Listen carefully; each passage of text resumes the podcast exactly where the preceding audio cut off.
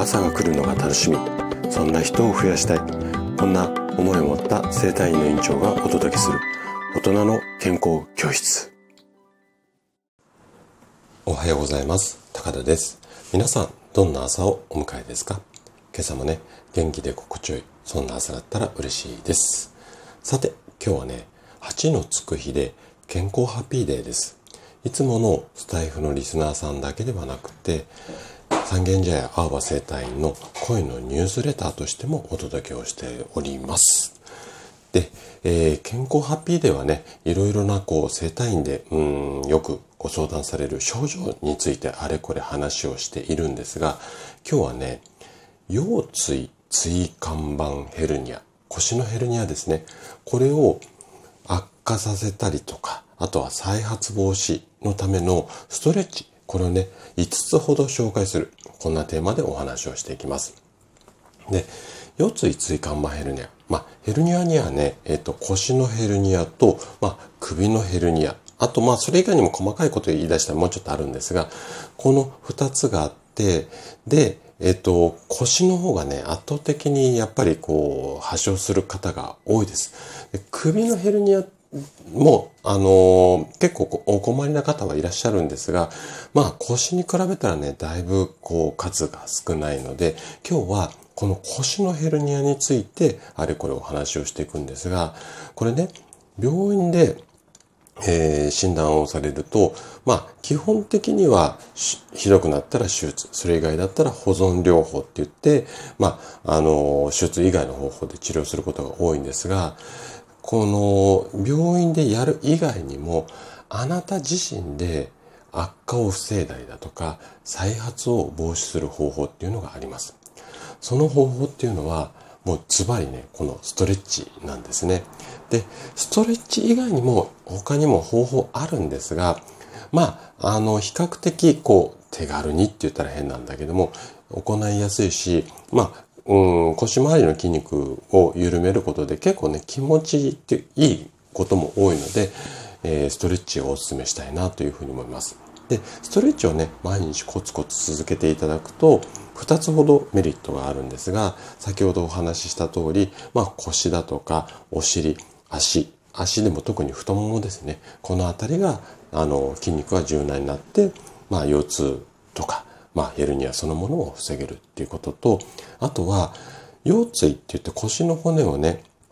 あの、いい状態に保つことができるので、要はね、腰を反らしすぎない。今ね、結構猫背で腰反っちゃうっていうパターンの方が多いので、えっ、と、そういったものを予防できる。こんな、まあ、二つの効果があります。で、えっ、と、この腰のヘルニアを予防するストレッチってもう本当にね、いろいろあるんですが、今日ご紹介したい5つっていうのは、私の整体院で患者さんに実践してもらって、えー、かなり効果が高いものを5つ厳選しています。で、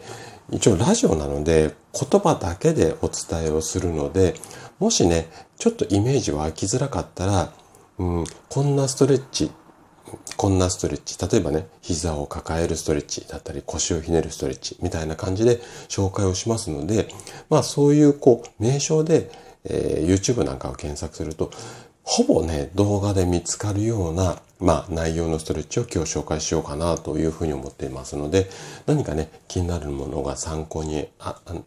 気になるものがあれば参考にしていただけたら嬉しいです。じゃあね、早速5個あるので、パパッとこう説明していこうかなというふうに思います。じゃあね、まず一つ目。一つ目は、膝を抱えるストレッチです。これはね、やったことある方が多いと思うんですが、このストレッチを行うことで、腰を反りすぎない姿勢になります。また、背骨を支える筋肉だったりだとか、お尻の筋肉の伸びを良くします。こんな効果があるんですね。で手順はね、もう簡単です。2つ。まず1つ目は、仰向けになっていただいて、この体勢から両手で両膝を抱えるような体勢になります。で、息を吐きながら10秒間抱えた膝を胸の方に近づける。で、10秒経ったら足伸ばしてもう一回みたいな、こんな感じですね。はい。じゃあ2つ目のストレッチ。これはね、腰をひねるストレッチです。でこのストレッチをやることで腰回りの動きを良くして腰を反る癖っていうのを直したりします。また背骨を支える筋肉だったりだとか腰胸背中お腹太もも いっぱいあるんですけども要は腰回りの筋肉をすごくあのいろんなところを伸ばすことができるのでこれもね結構効果的なやつですね。はい。手順4つになります。まず1つ目。仰向けになっていただいて軽く足を開いてまああの大の字になって寝るような感じですねで次にお尻は床につけたままで右足を左側に倒す要は腰をひねるような形になりますで、息を吐きながら、この10秒間ガーって伸ばしていく。で、終わったら、今度は左足を、うんと右足の方に倒していく。また反対側にひねるってことですね。はい。これを左右1回ずつやってあげるっていう感じです。はい。これが2つ目。で、3つ目。3つ目はね、ちょっと道具使うんですが、タオルを使ったね、ストレッチです。で、このストレッチをやると、腰回りの動きを良くして腰を反る癖っていうのを直してくれます。また、太ももの裏だったり、ふくらはぎの筋肉を伸ばす。こんな効果もあったりします。これも、えー、4つ、5つかな、うん、手順あります。まず、仰向けに寝た状態になってもらって、両膝を立てて軽く開いてください。で、次。ここでタオル登場するんですが、両手で、まあ、タオルを持っていただいて、大体ね、長さ的には、まあ、ハンドタオル、フェイスタオル、それぐらいがいいと思います。で、このタオルを右足の足の裏のところに通す。要は足を引っ掛けるような感じになっていただいて、で、その仰向けのままタオルを通した足を床から60度ぐらいの角度にこう伸ばす。タオルでこう足を持ち上げるような感じですね。で、息を吐きながら10秒間そのままの姿勢をキープして、で、10秒終わったら今度反対の足。こんな感じです。このタオルの使ったストレッチ、タオルの長さを長くすれば負荷が楽になりますし、短くすれば負荷がえーと、強くなりますので、このあたりはね、ご自身でお好みでやっていただけるといいかなというふうに思います。じゃあね、残り2つです。4つ目が膝曲げのストレッチです。でこのストレッチを行うことで腰の骨を伸ばしてお腹だとか太ももの前の筋肉も伸ばしてくれます。これは手順ね、あの、2つしかないので多分簡単だと思います。うつ伏せになってもらって、両肘をついて上体を起こすようにしてください。で、息を吐きながら両膝を曲げて上に向けて10秒間そのまんまの姿勢をキープするっていうことですね。これね、ちょっと今の言葉だけじゃ、分かりづらいかもしれないので、膝曲げ、腰、ストレッチみたいな感じで動画の検索をしてもらうとおそらく色々見つかると思いますので、もしね、今のでイメージ湧きづらかったら、ちょっと検索をしてもらっていいですかね。はい。で、最後。最後が太ももの裏のストレッチです。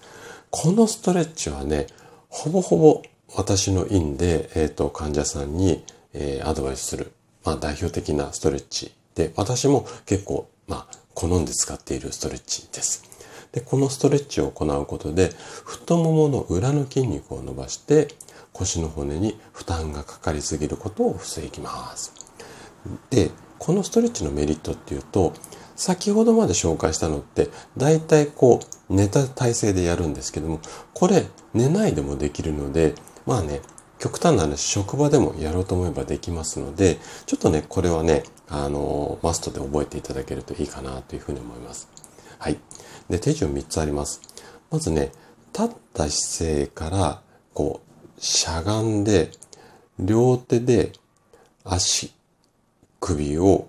握る。で、胸うんと、胸と太ももの前をつけたままで両膝を伸ばす。で、息を吐きながら10秒間の姿勢を保持する。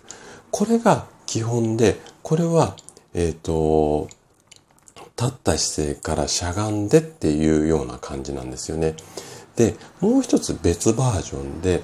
立った姿勢のまま足をね、こう、クロスをして、要は前屈をするような感じ。はい。これでも足の裏伸びますので、どちらかでやっていただけるといいかなというふうに思います。で、今の説明だと、もしちょっとわかりづらかったら、太もも裏ストレッチなんかで検索をすると、で、もしかしたら寝た体勢も検索で出てくるかもしれないので、太もも裏ストレッチ、うん、立ったままだとか、そんな感じで検索をしてもらえると、あの動画出てくると思いますので、このあたりはね、ちょっとあの覚えておいていただけるといいかなというふうに思います。はい。でね、あと最後、ちょっと長くなっちゃったんですが、一つどうしてもお伝えしたいこと。ストレッチをやっちゃいけない場合っていうのもあるんですよ。でね、この3つのことが感じられたら、ちょっとストレッチは中止して、えっ、ー、と、うん、自分の体の状態と、うん、相談するっていうか、私たちみたいな生態にご相談いただいても構わないし、まあ病院に相談してもらっても構わないんですが、ストレッチやってる時にね、例えば、いつもより足の痛みとか痺れを感じたりだとか、こうストレッチをやり始めてから急に歩きにくくなったりだとか、あとはストレッチの後症状悪化してしまった。これはストレッチがうんとその症状に対してね、このヘルニアに対して悪影響になっている可能性があるので、ちょっとね、専門家に相談した方がいいので、これで我慢して続けるのではなくて、一度、あの、病院なり私たちなりに相談いただけるといいかなというふうに思います。はい。ということで、今日も最後まで聞いていただきありがとうございました。番組の感想などね、お気軽にコメントいただけると嬉しいです。それでは明日の朝7時にまたお会いしましょう。今日も素敵な一日をお過ごしください。